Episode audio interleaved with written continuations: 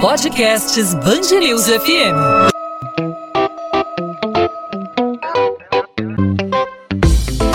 Dois às 20, com Maurício Bastos e Luana Bernardes.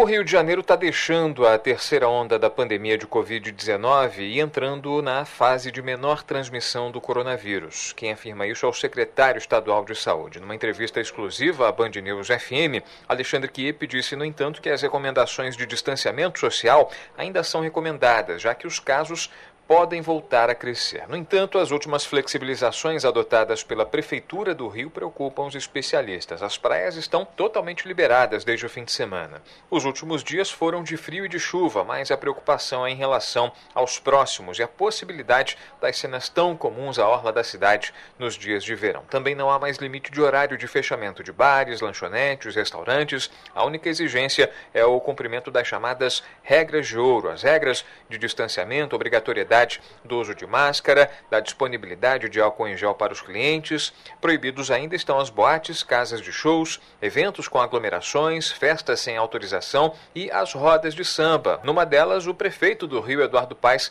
foi flagrado pelas câmeras da população do Rio de Janeiro na Lapa após se contaminar duas vezes pela Covid-19. Aí fica a pergunta no ar: o momento é de flexibilizar os números do coronavírus, apesar de o secretário de Saúde do Estado do Rio de Janeiro dizer que a terceira onda está se dissipando? Será que o momento é de flexibilizar? Os números do coronavírus no Rio já autorizam essa redução das medidas mais restritivas de combate à pandemia? Sobre esse assunto, a gente conversa aqui na Band News FM, no podcast 2 às 20, com Cristina Barros, pesquisadora e integrante do Comitê de Combate ao Coronavírus da Universidade Federal do Rio de Janeiro. Cristina, obrigado por aceitar nosso convite. Seja bem-vinda aqui à Band News FM. Obrigada, Maurício. É sempre um prazer. Obrigada a você pelo espaço. Cristina, o momento é de flexibilizar, como a gente está acompanhando aí, apesar de as autoridades dizerem que os números são favoráveis e propiciam essa flexibilização, a gente ainda vê pessoas sofrendo, internadas, as filas podem ter reduzido, mas a agonia de quem tem um parente internado, a agonia de quem está hospitalizado em tratamento continua. É, é uma decisão acertada, na sua opinião, como especialista, como pesquisador em saúde?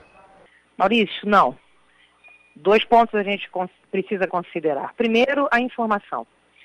A gente tem dificuldade em ter informação num tempo mais real daquilo que acontece.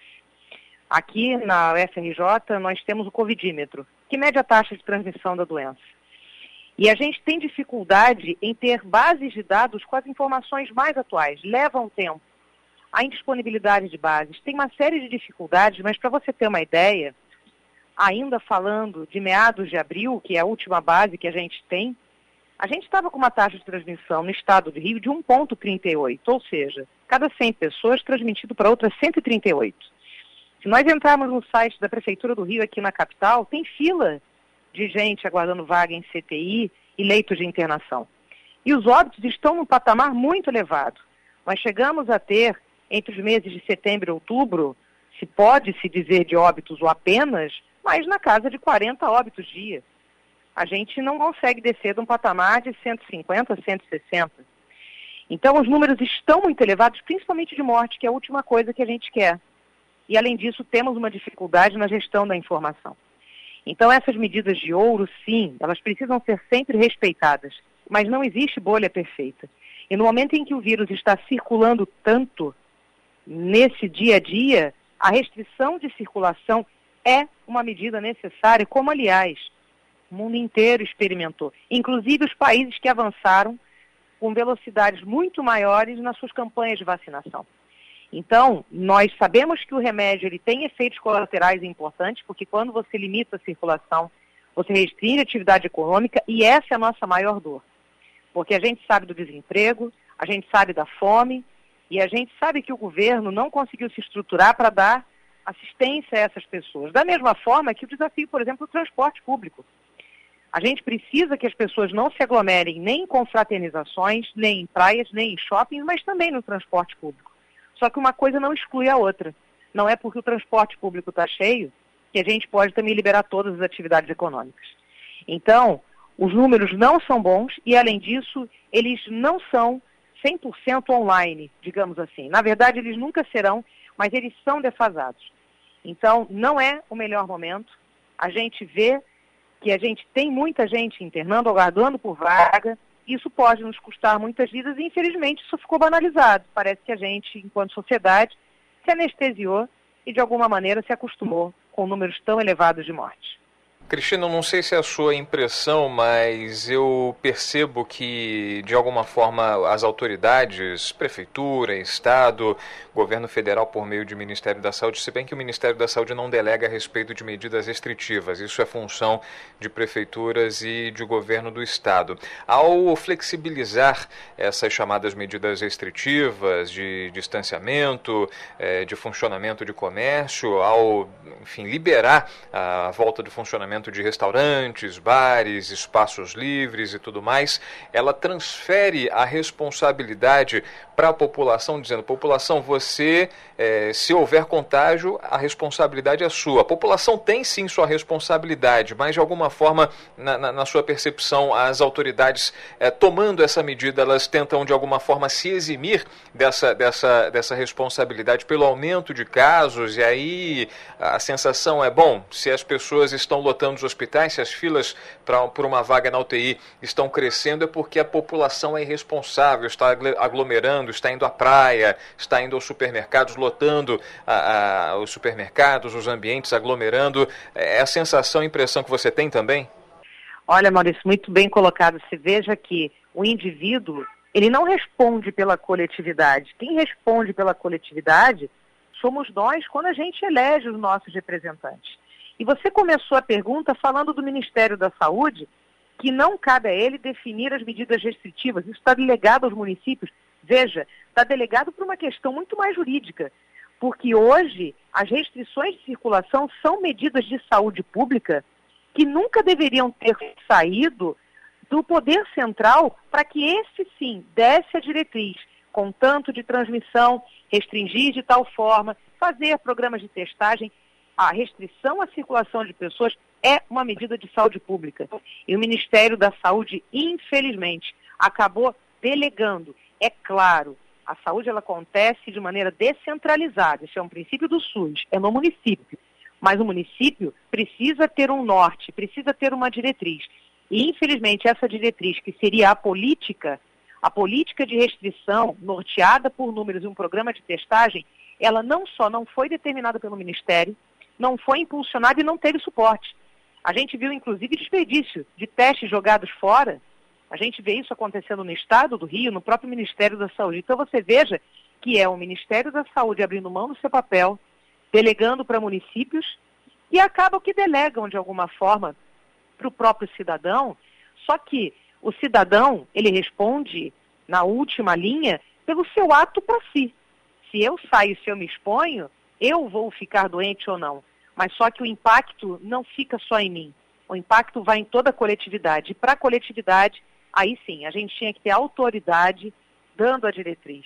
Então, é, é muito peso, porque o cidadão ele vai atuar sempre na medida da sua necessidade, na medida do que ele precisa, e junta-se a isso, volta a destacar, o transporte público, que deveria sim ser sempre controlado, fomentado, suportado de maneira adequada pelo poder público. Como é que o indivíduo vai cuidar da sua vida se ele pega um transporte lotado? Então é muito cruel, porque a atividade do indivíduo impacta na coletividade. Por mais que a gente tenha consciência, a gente precisa da liderança e da estrutura pública até para que a gente possa fazer essa restrição funcionar. E infelizmente isso não aconteceu e parece, inclusive, infelizmente, um ano e dois meses depois, que são lições que a gente não está aprendendo e repete os mesmos erros.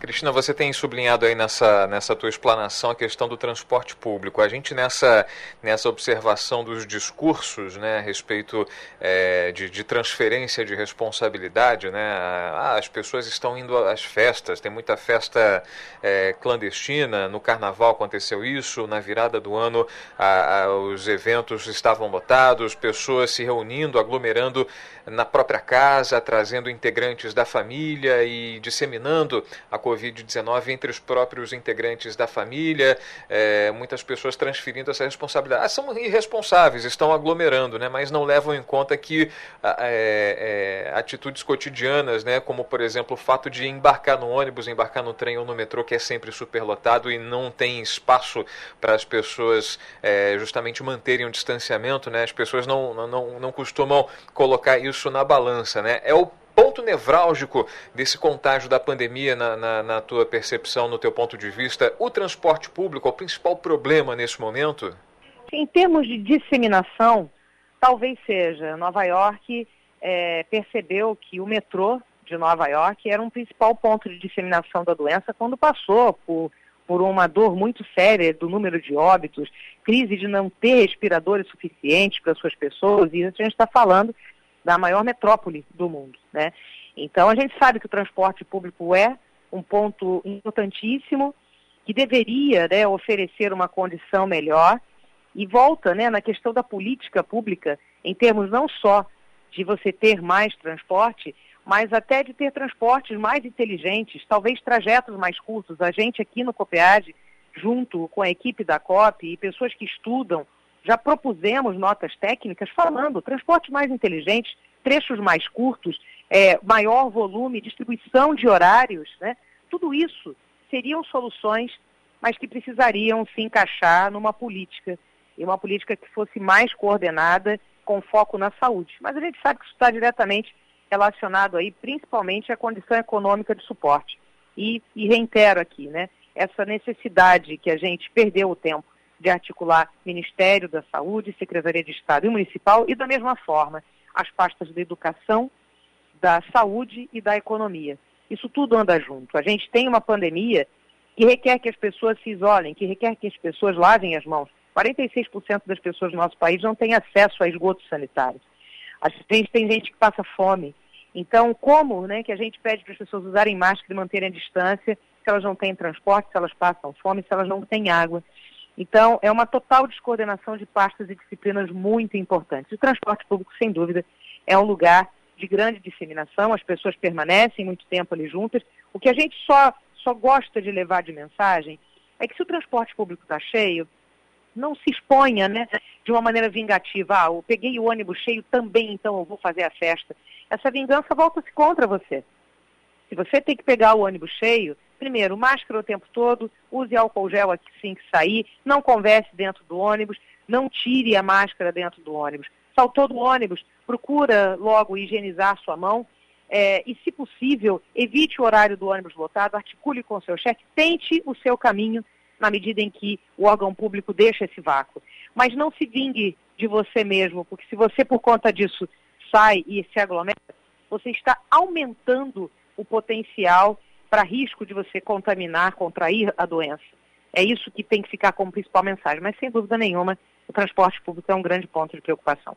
Sem dúvida, Cristina. E há um outro problema que a gente tem observado, especialmente por estarmos aí no mês de maio, a gente está é, muito é, preocupado e observando um aumento de casos de doenças respiratórias, é, além da Covid, né, com a chegada aí da, da época mais fria do ano. Inclusive, o próprio secretário estadual de saúde, na entrevista que ele concedeu aqui à Band News FM, falou que essa é a preocupação das autoridades de saúde nesse momento. E aí, a reforçar a necessidade da vacinação do, do público-alvo contra a gripe. Né? A vacinação da gripe também cumpre etapas. Importante destacar que, apesar da suspensão da vacinação é, contra a Covid para grávidas, né? não só a Oxford AstraZeneca, o Estado como um todo decidiu suspender a aplicação de outras vacinas de outras farmacêuticas, como a, a Coronavac e também a, a vacina da Pfizer.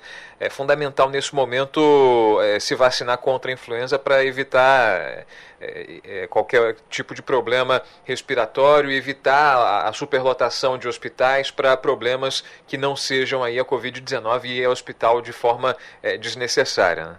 Exatamente. A gente, infelizmente, estamos com números altos, né? a fila de pessoas aguardando por internação, o número de óbitos, a disseminação da Covid. E a gente sabe que o inverno é época onde as pessoas se reúnem em ambientes mais fechados, a transmissão acontece com maior frequência de doenças respiratórias. E lembrar que o fato da pessoa ter uma doença respiratória não a imuniza para a Covid de forma alguma. Então, inclusive, pode haver sobreposição de doenças.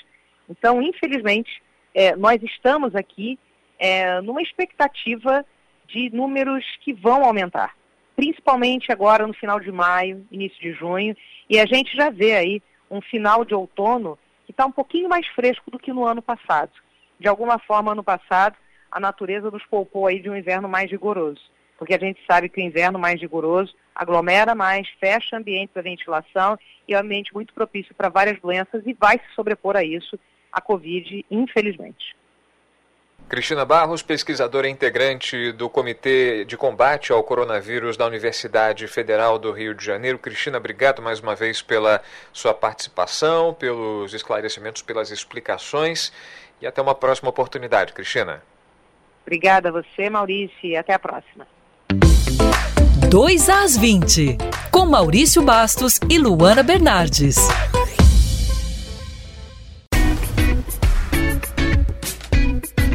Ponto final no 2 às 20. O 2 às 20 é a Band News FM em formato podcast com os principais destaques da nossa cidade e do nosso estado, os principais assuntos do Rio de Janeiro, sempre disponível para você de segunda a sexta-feira a partir das 8 da noite, nas principais plataformas de streaming de áudio, no seu tocador favorito de podcast aí no seu smartphone ou no nosso site bandnewsfmrio.com.br para você acompanhar também no celular e no seu computador para você ouvir quando e onde quiser. Nessa quarta-feira falamos sobre a pandemia de Covid-19 a terceira onda que, segundo o secretário estadual de saúde do Rio de Janeiro, Alexandre Kiep, estaria se dissipando. No entanto, as recomendações de distanciamento social ainda são recomendadas, já que os casos podem voltar a crescer e os especialistas estão preocupados, acreditam que não é uma medida acertada. O momento não é de flexibilizar, já que os números do coronavírus ainda não autorizam essa redução das medidas mais restritivas de combate à pandemia e podemos a qualquer momento, a depender da condução é, do contágio do coronavírus, ter uma nova explosão de casos, assim como ocorre em ondas. Né? Podemos ter a quarta onda se não houver o devido cuidado, as devidas restrições, o distanciamento, o isolamento, se cada um não fizer a sua parte, claro, se também as autoridades de saúde não fizerem a sua parte. Podcast 2 às 20 volta nessa quinta-feira, claro, sempre falando de assuntos referentes ao Rio de Janeiro, relevantes para a nossa sociedade. Claro, a gente conta com a sua participação, não apenas ouvindo, mas também interagindo, mandando a sua mensagem, mandando a sua sugestão, a sua crítica, a sua dúvida, a sua pergunta. Fique à vontade para participar. Você fala com a gente pelas redes sociais. Comigo no Instagram você procura Maurício Bastos Rádio. Me encontra por lá, pode mandar sua mensagem no direct que a gente responde, a gente recebe a sua participação e também, claro, pelos perfis da Band News FM nas redes sociais, não só no Instagram, como também no Twitter e no Facebook. É só procurar Band News FM Rio. A gente volta nesta quinta-feira e, claro, contamos sempre com a sua participação e com a sua audiência. O encontro está marcado. Até quinta. Tchau, tchau.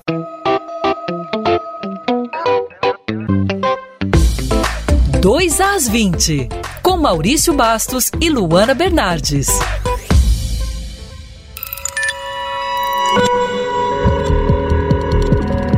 Podcasts News FM.